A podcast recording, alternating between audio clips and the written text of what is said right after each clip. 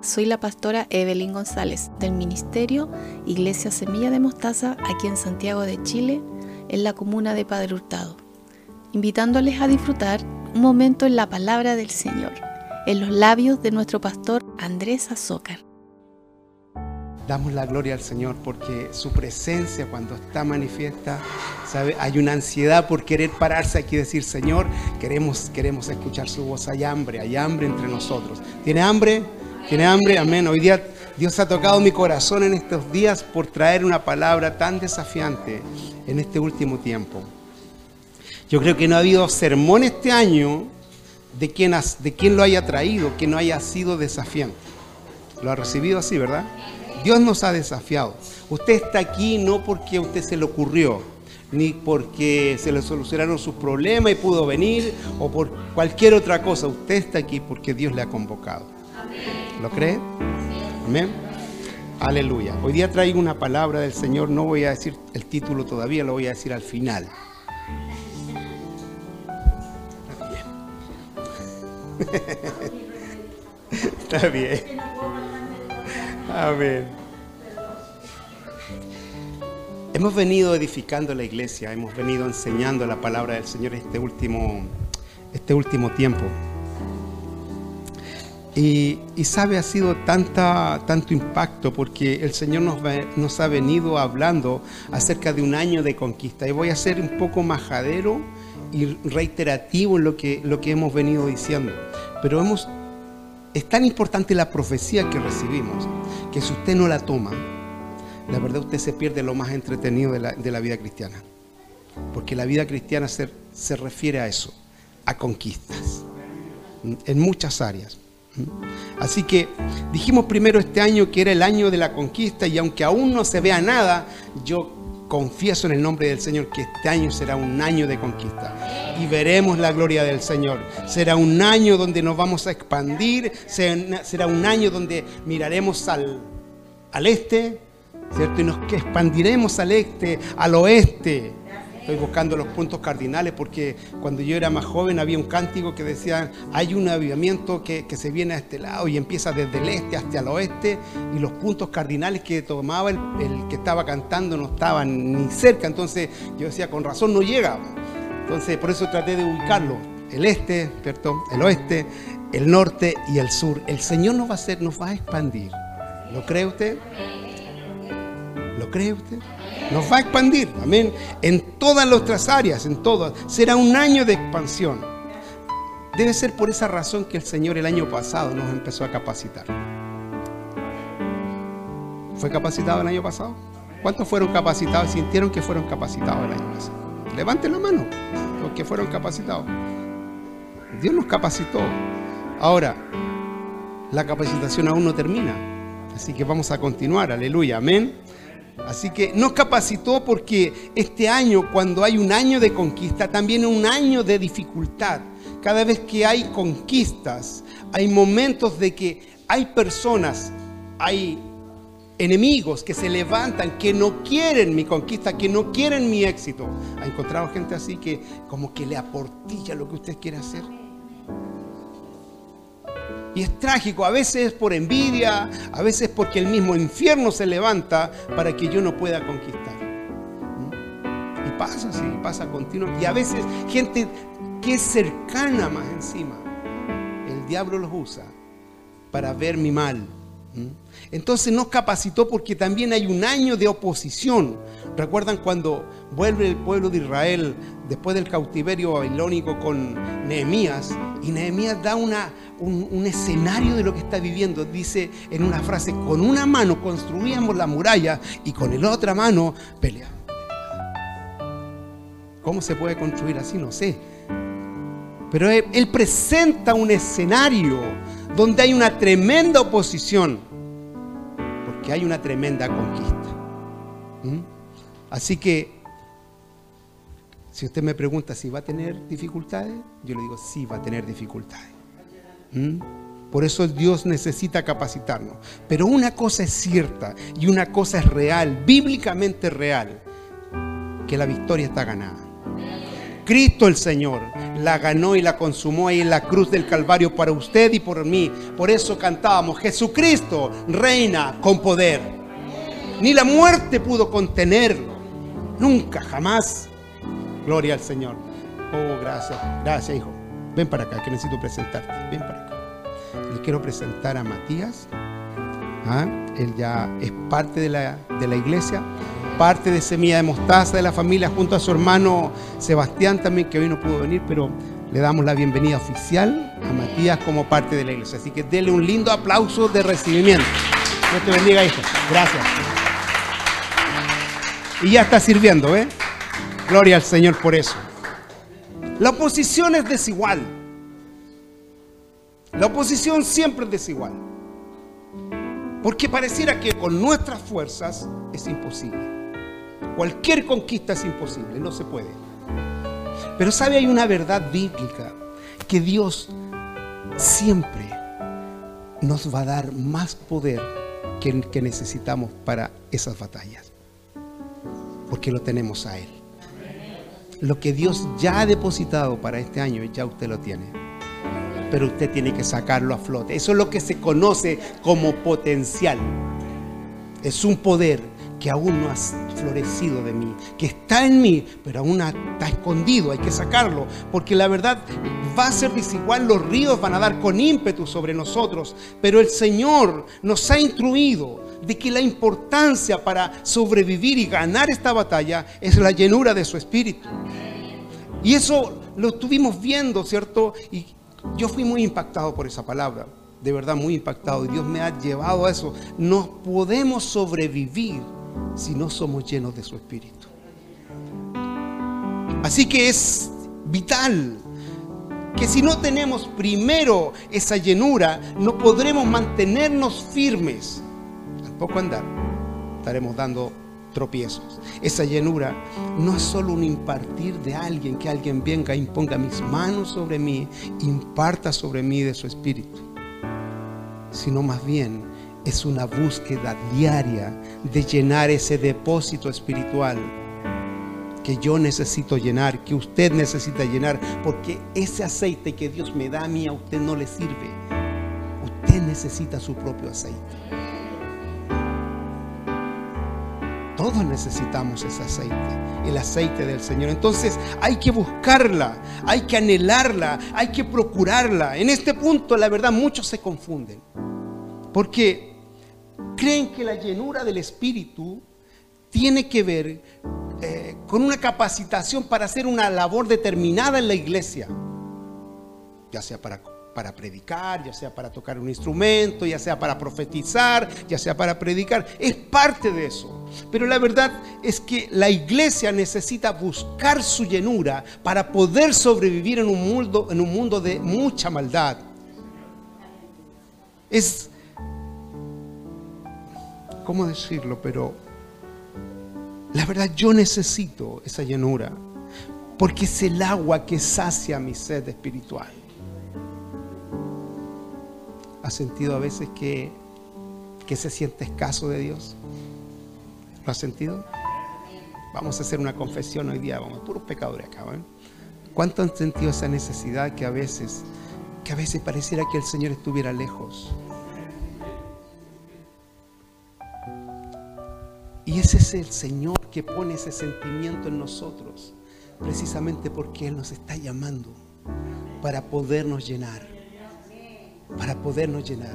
Si no vamos a Él, no podremos ser llenos.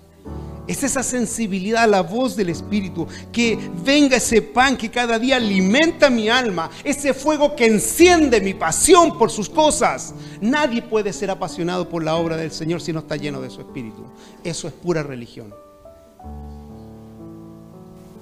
Por muchos años.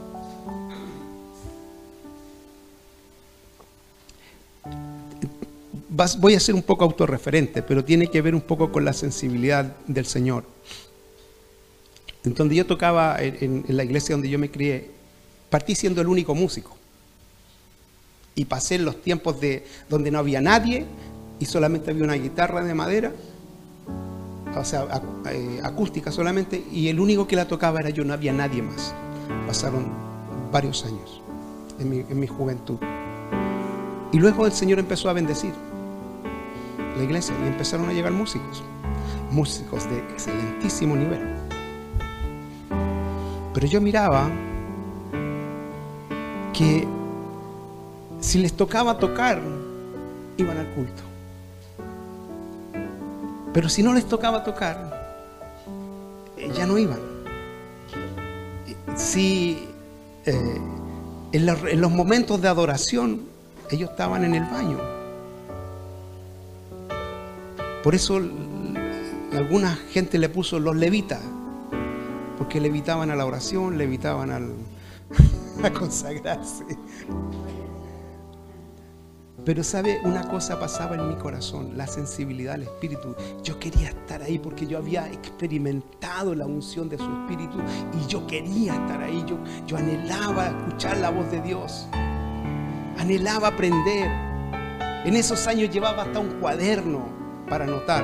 Ahora uno anota en el celular, pero, pero uno, yo llevaba hasta el cuaderno para anotar esas palabras relevantes que el predicador, cualquiera fuera, impartía sobre usted y sobre mí. ¿Se ha dado cuenta que hay una palabra del que está predicando que a usted le, impacta? ¿Cuántos la anotan? O sea, la palabra de Dios para usted. Y muchas veces nosotros creemos que nuestra memoria nos va a aguantar. La verdad, salimos y nos preguntan, ¿y, en dónde estuvo la palabra en la casa? Y uno se da tantas vueltas en la Biblia, que en realidad ni siquiera se acuerda del pasaje que se leyó la palabra del Señor. Entonces la llenura del Señor viene a encender esa pasión por hacer las cosas de Dios, por querer estar ya no solamente porque tengo una actividad en la iglesia, sino porque quiero participar, yo quiero ser parte de la obra de Dios. Aleluya. Yo quiero ser parte de esa obra. Entonces el Señor enciende a través de su espíritu esa pasión por sus cosas.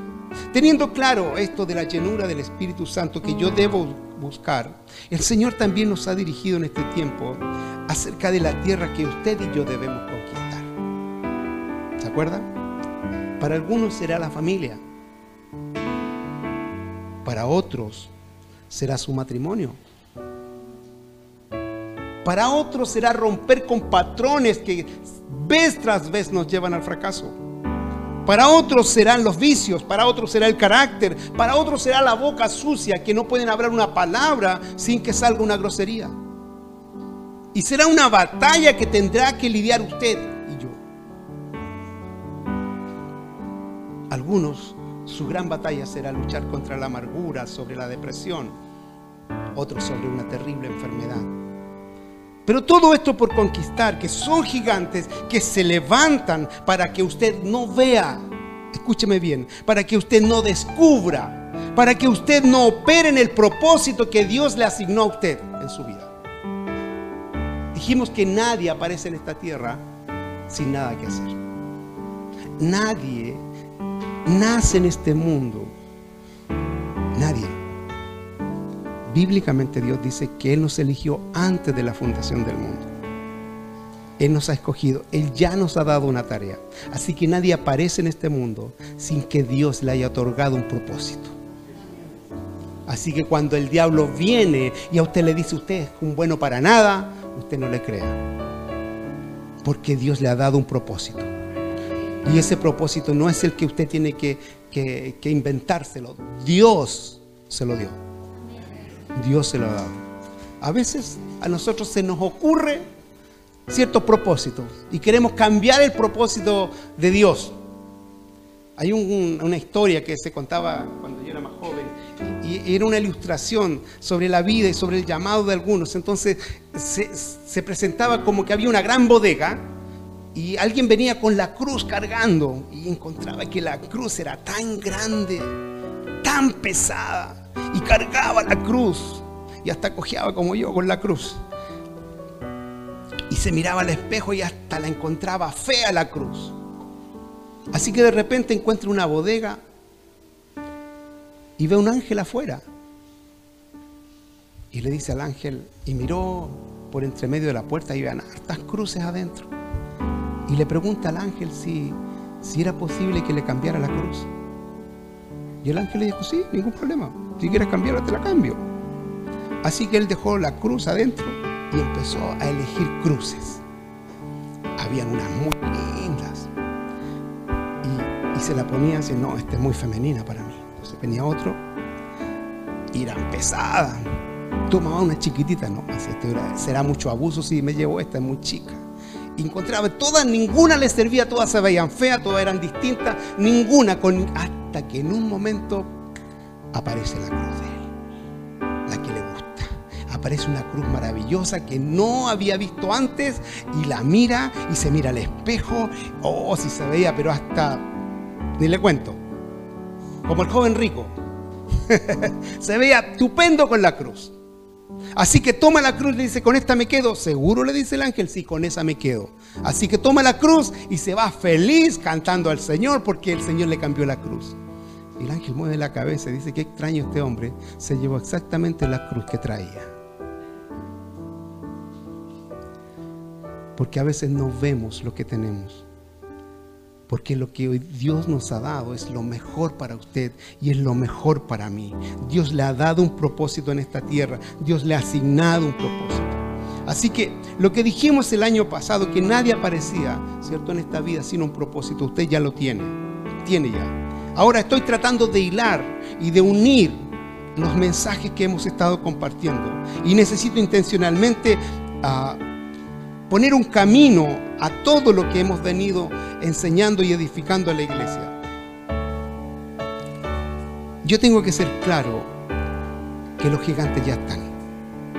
No es que los gigantes vayan a aparecer, no es que las dificultades de repente van a aparecer. La verdad es que los gigantes ya están y me están acechando y me están esperando para emboscarme. Esa es la realidad bíblica. Me están esperando. Me están esperando. Y a usted también. Así que no es que van a aparecer, están intentando emboscarme, pero Dios me ha avisado. La gran virtud es que Dios nos ha avisado que están listos allí. Dios no oculta el escenario. Dios no me miente. Dios no me dice, tranquilos y todo va a estar bien. Al contrario, dice, en el mundo tendréis aflicción pero nos da el camino. Yo he vencido al mundo. Aleluya.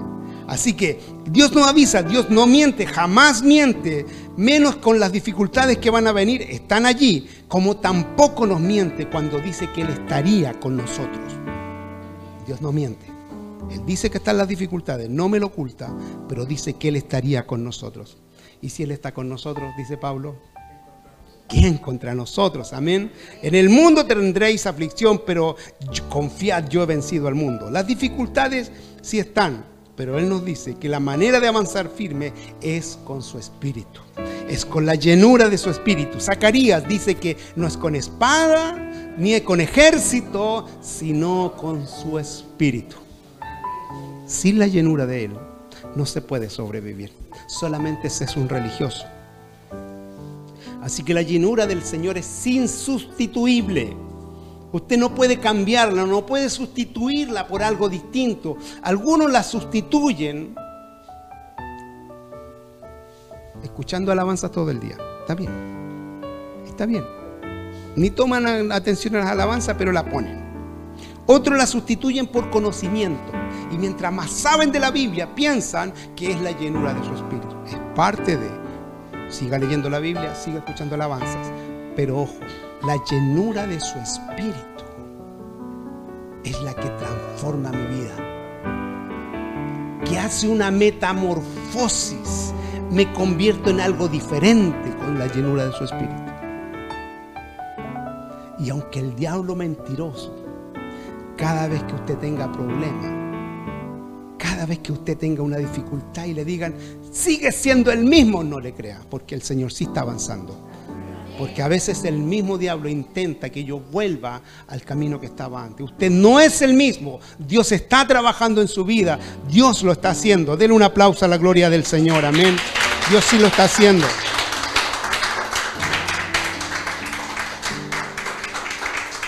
Así que ahora tenemos la información de que está el enemigo. pero también tenemos el arma para vencer ese enemigo que es a través de su Santo Espíritu. Ese es el arma poderosa que tienen los hijos de Dios y que es el arma que el diablo tiene miedo. Algunos por ahí en el libro de los Hechos dicen, agarran un endemoniado y le dicen, te reprendo en el nombre de aquel que predica Pablo. En el nombre de Jesús, aquel que predica Pablo. Están orando en el nombre de Jesús. Y los demonios le dicen a Jesús, lo conocemos y sabemos quién es Pablo. Pero ustedes, ¿se da cuenta que no es solamente el decirlo? Es que Pablo cuando oraba, cuando, cuando predicaba la palabra que hoy día nos compartía el hermano Sergio en el devocional, esa palabra con unción que es capaz de decirle a un ciego, levántate, ponte sobre tus pies. Eso no lo puede decir cualquiera, tiene que ser alguien lleno de su espíritu. Así que tenemos el arma más poderosa, pero de aquí en adelante la victoria depende de usted, la victoria depende de mí. Dijimos el domingo por la mañana que el pueblo de Israel, cuando sale de Egipto, en ese andar por el desierto aparecen dos generaciones, ¿se acuerdan? La generación antigua, esa generación que es liberada, que ve lo prodigioso de Dios en el desierto, pero es una es una generación incrédula que a pesar de ver lo que Dios te está haciendo, no cree que Él puede derrotar esos gigantes. Bendito el Señor. y su incredulidad los mató en el desierto. Qué tragedia más grande.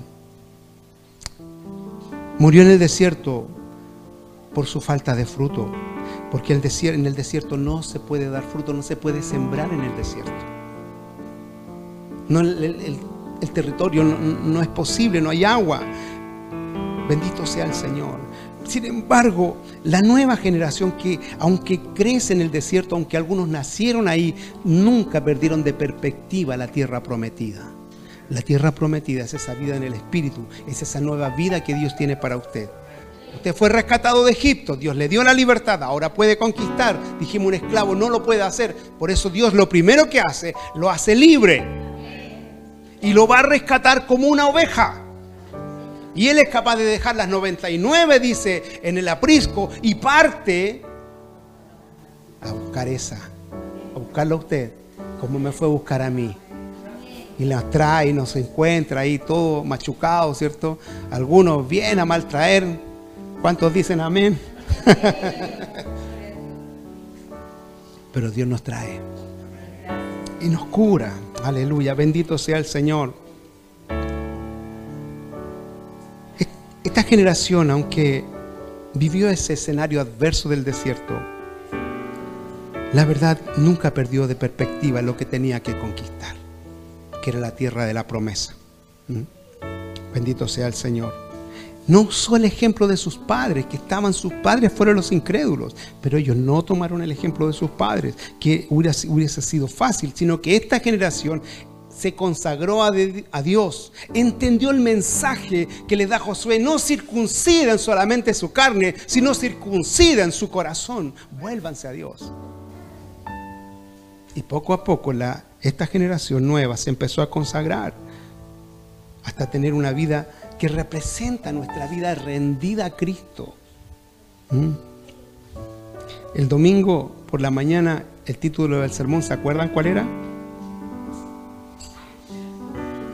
¿De qué generación eres? ¿De esa incrédula o de esta generación que va a conquistar? Porque la generación que puede conquistar es esta nueva generación. Hoy como iglesia también nos vemos enfrentados en este escenario. La identidad que usted tome, ahora voy a iniciar con el sermón. La identidad que usted tome será clave para la conquista de este año. Póngame atención. La identidad que usted tome, que usted adopte, va a ser ah, o va a dar como resultado la conquista o la derrota. Así que por la gracia del Señor pretendo dar luz a la iglesia con respecto a sus propios gigantes. Si usted escucha la palabra del Señor que simboliza una semilla, va a dar fruto en su corazón. Si no, habré perdido mi tiempo. Pero yo sé que usted es un oidor con fe. Yo soy un convencido que la iglesia es un, un, oidor no olvidadizo, sino que aplica la palabra de Dios. Por eso hemos crecido, por eso estamos donde estamos. Así que oro al Señor para que la victoria sea ya nuestra. Amén. Mateo 28, 19. Vamos a la palabra del Señor. Mateo 28, 19. Es la gran comisión. Recuerde lo que dije. La identidad que usted adopte este año va a depender cómo será su vida de aquí en adelante. Mateo 28, 19. Si lo tiene, nos ponemos en pie en reverencia a la palabra del Señor. Amén. Mateo 28, 19. Ahí está en pantalla para los que no la tienen. Es importante una cosa. Si no tiene su Biblia, adquiera una. ¿Ya? Como iglesia compramos algunas Biblias, si a usted le interesa alguna, inclusive le podemos dar hasta crédito porque la compramos con dinero de la iglesia, así que si usted quiere una, lleve una, la va pagando de a poco, no importa. La iglesia ha aportado en eso para ayudar en eso, pero consiga su propia Biblia. Eso es importante. Es importante que usted tenga la palabra de Dios para que usted la raye, para que usted la estudie, para que usted pregunte. Parte de eso. La palabra de Dios dice así. Por tanto, id y haced discípulos. Voy a repetir esa parte. Por tanto, y haced discípulos a todas las naciones, bautizándolos en el nombre del Padre, del Hijo y del Espíritu Santo. Incline su rostro, oremos al Señor. Padre bueno, en el nombre de Cristo nuestro Señor, oramos para que su palabra haga vida en nuestros corazones, para que su palabra, Señor, nos dirija, Señor, que podamos adoptar lo que usted quiere para nosotros, que esa dirección, Señor, sea el camino hacia esa victoria que tanto anhelamos. Su bendición sobre cada uno, Señor, sobre cada, cada vida hoy día, Señor, en el nombre de Jesús. Amén. Aleluya. Le invito a tomar asiento, por favor. Leíamos, tal cual, dice, por tanto, id y haced ovejas ¿Qué dice? Discípulos. El mandato de Jesús fue hacer ovejas. No, ¿verdad? Son discípulos. Aunque muchas veces nos llamamos ovejas, la verdad, ah, para no... Hay que comprender muy bien esta idea para no caer en un estado de ceguera. La mayor dificultad que hemos tenido, y aquí voy a ser muy, muy propio de Semilla de Mostaza, como ministerio, una tremenda dificultad que hemos, que hemos, eh, que hemos considerado y, nos ha afectado, ¿ya? Está radica en este punto en que hemos sido demasiado tiempo ovejas. No se asuste. hemos sido por demasiado tiempo ovejas. La oveja, hermanos queridos, es un animalito muy particular, porque la oveja no tiene dirección. La oveja puede estar al borde de un precipicio y no siente miedo, no está ahí. Hasta si se le ocurre caminar, camina y se cae el precipicio. No ve el, no ve el peligro del lobo, no ve el peligro de nada. La oveja no tiene dirección. La oveja puede salir a caminar sola, pero no tiene la dirección para volver a casa. No puede. Es imposible. Ella no puede volver no puede volver a casa. Entonces, es un tema en que nosotros como ministerio hemos sido demasiado tiempo oveja. Si la oveja se pierde, no puede volver. Por eso cuando un creyente se aleja, ¿qué pasó con usted qué pasó conmigo? Lo dijimos, alguien tuvo que ir a buscarnos, porque éramos ovejas. Y eso está bien. Dios nos trae como una oveja toda machucada, porque no teníamos cómo volver. Era imposible, había que ir a buscarla. Lo, decíamos, ¿cierto? Jesús, eh, eh, en realidad yo me la aprendí como cántico. Eran cien ovejas que en el prado habían. ¿Se acuerda de ese cántico? Y aunque todos necesitamos en algún momento que alguien nos fue a buscar, debemos ser discípulos. Porque Jesús dice lo que leíamos, haced discípulos, no ovejas. Porque una oveja no puede conquistar. Por eso quiero hilar los mensajes que, que hice un resumen para ver esto. Si usted quiere conquistar este año, como oveja no lo puede hacer. No puede hacerlo. Porque una oveja no puede conquistar territorios que el diablo ha usurpado en nuestra vida. Porque el diablo no nos puede quitar nada menos que nosotros se lo cedamos. Por lo que nos ha quitado es porque nosotros se lo cedimos. Una oveja no puede aprender a usar un arma para defenderse. Una oveja no puede ser enseñada. Una oveja no puede recibir instrucciones mayores. Solo si ve a una compañera, a otra oveja que se movió para allá, ella la sigue. Y eso es todo su aporte. Y el famoso me. Una oveja en la iglesia es aquella que dice, bendíceme. ¿Ha escuchado? Ayúdame, órame, ofréndenme. Todo tiene que ver con eso. Porque no tiene la capacidad de avanzar en el reino. ¿Por qué? Porque es una oveja. Sin embargo, por otro lado, el discípulo el discípulo es aquel que recibe la revelación de Dios. A quienes Jesús les explicaba las parábolas. A sus discípulos. Es más, a la misma gente que estaba ahí, dice, para ellos en parábola, para ustedes yo se la explico, porque ustedes son mis discípulos, mis discípulos. Entonces, ¿a quién se le reveló la vida eterna, las palabras de vida eterna? Quienes al predicar los discípulos decían, saben, no podemos callar de lo que hemos visto y lo que hemos oído. Es que un discípulo es capaz de ser impactado por lo que estaba diciendo su maestro.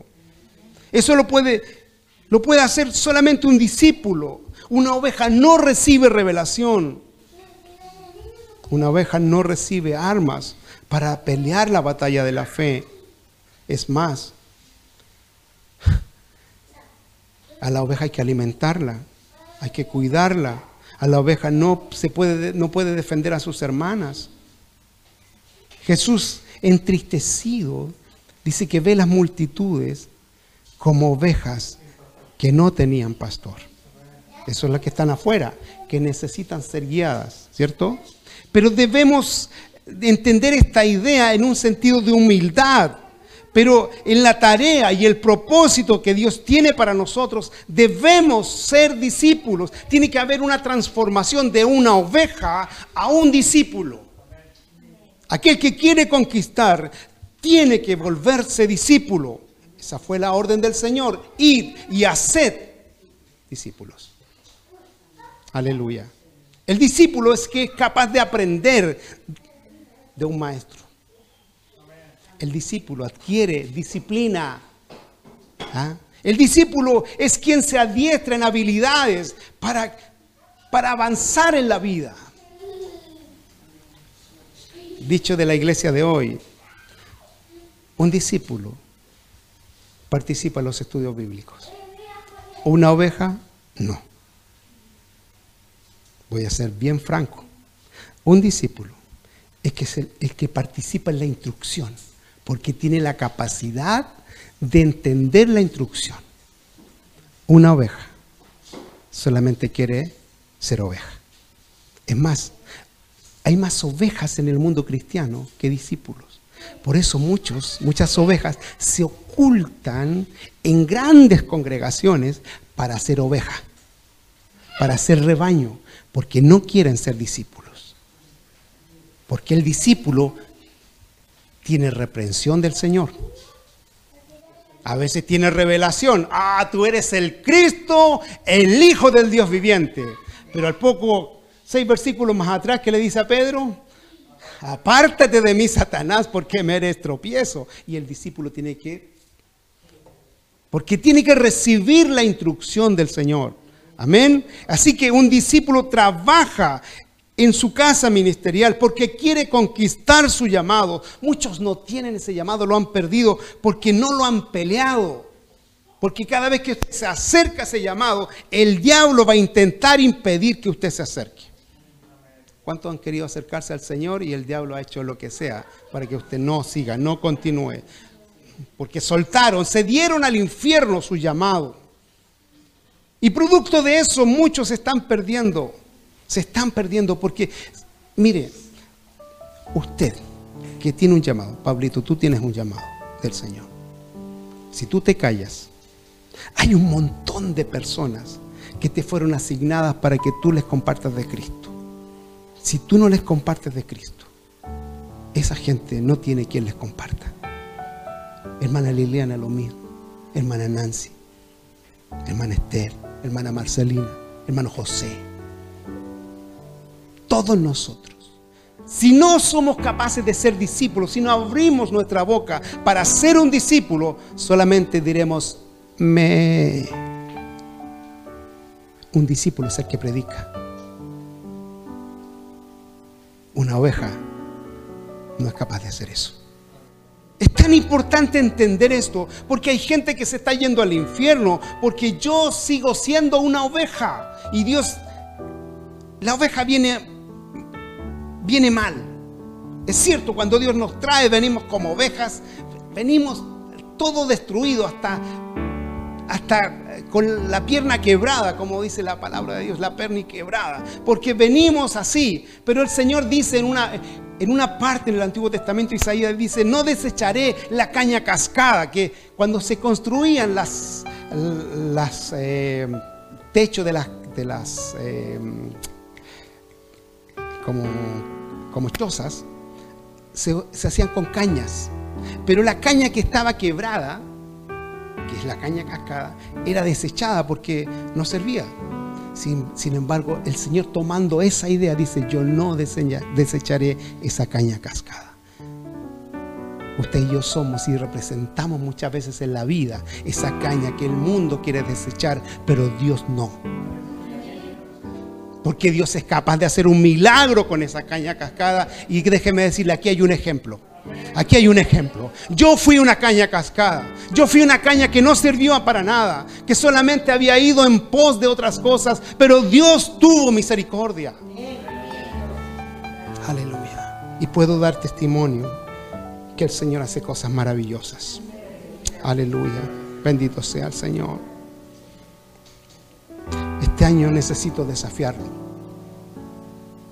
Póngame atención necesito desafiarlo a que sea discípulo y a que deje esa actitud de oveja, que sea alguien que empiece a crecer, donde usted podrá orar por otros y no solamente que vengan a orar por usted. Le vamos a enseñar a orar, le vamos a enseñar a compartir la palabra de Dios para que usted pueda crecer y ser un discípulo, para enseñar a otros. Por eso estamos dando talleres el día jueves para enseñar a cómo, cómo trabajar en la obra. Los que quieren ser discípulos. Es llamativo que no todos quieren ser discípulos. Claro, es más fácil ser oveja, ¿verdad? Sí, es más fácil. Porque pareciera que nadie me ve. Estoy ahí metido en el montón. Hasta el mundo hoy día habla de, con respecto a la vacuna, del concepto de rebaño. Sin embargo, Dios está identificando discípulos. Está identificando. Porque, insisto, la oveja no puede conquistar nada. A sus discípulos, Cristo el Señor envía a ser más discípulos. Solamente un discípulo puede hacer otro discípulo. Un discípulo gobierna sobre los impedimentos. Sobre los impedimentos, por ejemplo, para ir a la casa del Señor. Que quieren, miren, hay a veces los pastores, voy a hablar generalidades, a veces los pastores quieren levantar liderazgo dentro de la iglesia. Y empieza a llamar a los hermanos. Y los hermanos ni siquiera contestan el celular. ¿Cómo se podría levantar un liderazgo? Se puede. Un discípulo es capaz de estar atento. Es capaz de estar atento. Es capaz eh, de responder a ese llamado que Dios le está haciendo.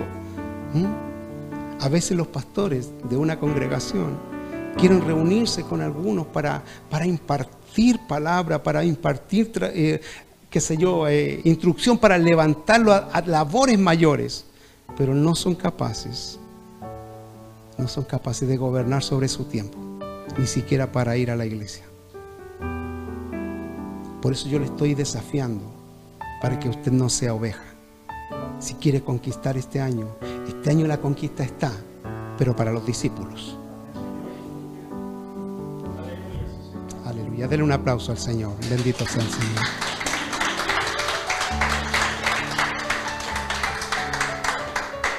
El mundo griego se, jacta de, la, la película 300 de esa gesta heroica de 300, pero en realidad eso no tiene nada que ver.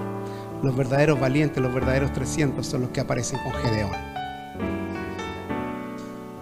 Dios no necesita muchos. Dios necesita unos pocos que le crean. Aleluya. Aquí hay uno, no sé cuántos más hay. Aleluya. Bendito el Señor. Seamos, seamos eso. Amén. Los, los, discípulos son los que responden a la instrucción, que responden a la dirección del Señor. Qué importante que aquí en Semilla de Mostaza no tenemos aquellos, sino que somos discípulos. Aleluya. Crezcamos para conquistar la tarea que Dios ha puesto sobre nosotros este año. Hay cosas que hay que conquistar, amados. Les animo a dejar de tener esa actitud de oveja para empezar a ser un discípulo de Cristo interesado por las cosas de Él, participando en la casa del Señor, gobernando sobre las cosas que Él me ha dado, sobre mi trabajo, sobre mis, sobre mis quehaceres, y no dejar que mis quehaceres gobiernen sobre las cosas de Dios. ¿Qué decía el devocional? ¿Se acuerdan? Eso tiene que ver. Porque muchas veces esos afanes por eso dice, por nada estéis afanosos. Está diciendo que no gobiernen los afanes sobre mi conexión con Dios. Seamos, seamos esa, ese, ese discípulo que el Señor anhela. Aleluya. Bendito sea el Señor. Yo no podría considerarle, no puedo considerarle si no le veo en la casa del Señor como quisiera considerarle, pero sería, sería un, pastor mediocre si yo aún así, ya hagámoslo nomás. Porque el Señor dice, no pongas a un neófito, a un aprendiz, a alguien que no quiere dar los pasos necesarios. Por eso usted y yo tenemos esa responsabilidad ante el Señor para ser un discípulo. Aleluya, porque de aquí yo quiero profetizar sobre usted de este grupo que está aquí saldrán iglesias, saldrán pastores, de sus hijos. Aunque hoy día los vea perdidos, Dios los tomará. Porque la Biblia dice, cree tú y serás salvo tú y toda tu casa. Hijos que nacerán, matrimonios que se formarán. Porque somos discípulos, no seguiremos siendo ovejas. Así que este año será un año de conquista, porque yo seré un discípulo. Aleluya, será un año de conquista, porque aprenderé a usar la espada, mi espada. Aleluya, aprenderé a defender a mis hermanos, no atacarlos. Porque si no aprendo a usar mi espada, voy a sacar, es como pasarle un cuchillo a un niño. Se va a cortar y va a cortar a alguien. Pero a un adulto no. Él sabe cómo ocupar esa espada. Usted necesita, yo también. Pelearé por mis hermanos, pelearé por mi matrimonio, por mi familia, por mis hijos, por lo que Dios ponga en mí para ser cabeza. Porque si hay algo que he entendido es que todo lo que Dios me ha dado me ha dado autoridad. Y yo puedo gobernar. Todo lo puedo soltar. Porque todo depende del Señor. Aleluya. Así que la invito este año a ser un discípulo. A dejar esa actitud, de hermanos queridos, conformista, sino que Dios quiere cosas tremendas. Y están ahí. Lo peor de todo, y la tragedia humana, la la tragedia de un creyente, es no haber entendido todo lo que Dios tiene para mí. Y como no lo entendí, no lo puedo tomar. ¿Se imagina qué terrible? Saber que usted no tiene por qué pasar ningún tipo de dificultad mayor. Es decir, que usted puede pasar dificultades, pero, pero cuando Dios está en usted se hacen chiquititas. Usted las puede pasar sin problema porque el Señor promete que no nos daría mayor carga de la que podemos pasar. Pero si toda la vida uno está quejándose, llorando, entristecido, viene a recibir una palabra del Señor para usted ser animado y usted está ahí en el asiento pensando solamente en el problema que tiene y esperando que se termine el servicio para que se ore por usted y no ha entendido la palabra que Dios le está dando, usted se va igual, porque usted sigue siendo oveja. Cuando usted logra atrapar la semilla que de aquí se está compartiendo, que, el predicador de turno, que está impartiendo la palabra de Dios, usted es capaz de tomarla, de atesorarla en su corazón, eso va a dar vida. Eso va a dar fruto. Eso es un discípulo. Ese es un creyente maduro que es capaz de avanzar en el reino para conquistar las cosas que Dios le ha dado. Póngase en pie, démosle un aplauso al Señor. Amén. Aleluya. Bendito sea el Señor. Seamos, seamos discípulos. Seamos discípulos. Usted y yo necesitamos ser discípulos. Aleluya. Vamos a orar al Señor. Aleluya. Pero vamos a hacer una oración distinta. Yo quiero que todos puedan cerrar sus ojitos. Sea obediente, todos con los ojos cerrados. Y vamos a hacer un compromiso con el Señor. Esto no es para todos, yo lo entiendo. Esta es una decisión. Pero si usted quiere hacer un compromiso con el Señor, que este año quiere ser discípulo, que quiere conquistar aquellas cosas que Dios tiene para usted, no lo haga por emoción, hágalo por convicción. Porque en esa decisión que usted está tomando hay compromiso. En esa, en esa en esa decisión que usted va a tomar, Dios le va a pedir cuentas. Aleluya. Y yo quiero, quiero preguntarle, ¿quiere ser un discípulo este año? Yo le pido a todos aquellos que quieren ser realmente un discípulo este año, usted levante su mano. Dios le bendiga, Dios le bendiga, le bendiga. Gloria a Dios. No lo haga si no siente hacerlo, si no está dispuesto a hacerlo. El Señor dice, siéntate primero, calcula si puedes hacerlo y después ponte a trabajar. Pero si usted confía en el Señor, que usted quiere entregar su vida a Cristo, aleluya, aleluya. Se cuenta de un, en África, estaban pidiendo una ofrenda y en África se reciben las ofrendas en canastos. Y de repente una de las personas que estaba recibiendo la ofrenda empezó a llamar a otras personas porque necesitaban sacar a una persona que se había metido en el canasto. Y lo único que querían era sacarlo del canasto. Pero él les decía, no tengo nada que ofrecerle al Señor. No tengo un peso para darle. Pero yo quiero ofrendarle mi vida al Señor no me saquen de este canasto porque para mí es un símbolo de que le estoy entregando mi vida a Cristo. Aleluya. ¿Cuántos se quieren meter en ese canasto hoy? ¿Cuántos quieren entregar su vida a Cristo realmente para que la vida sea distinta? Para que esa tierra prometida sea una realidad y no una religión simplemente que yo practico de domingo en cuando. Si usted ha levantado su mano, vamos a orar. Padre, en el nombre de Jesús, usted que todo lo ve, Señor. Usted lo que ve, lo que están ahí en las redes, Señor.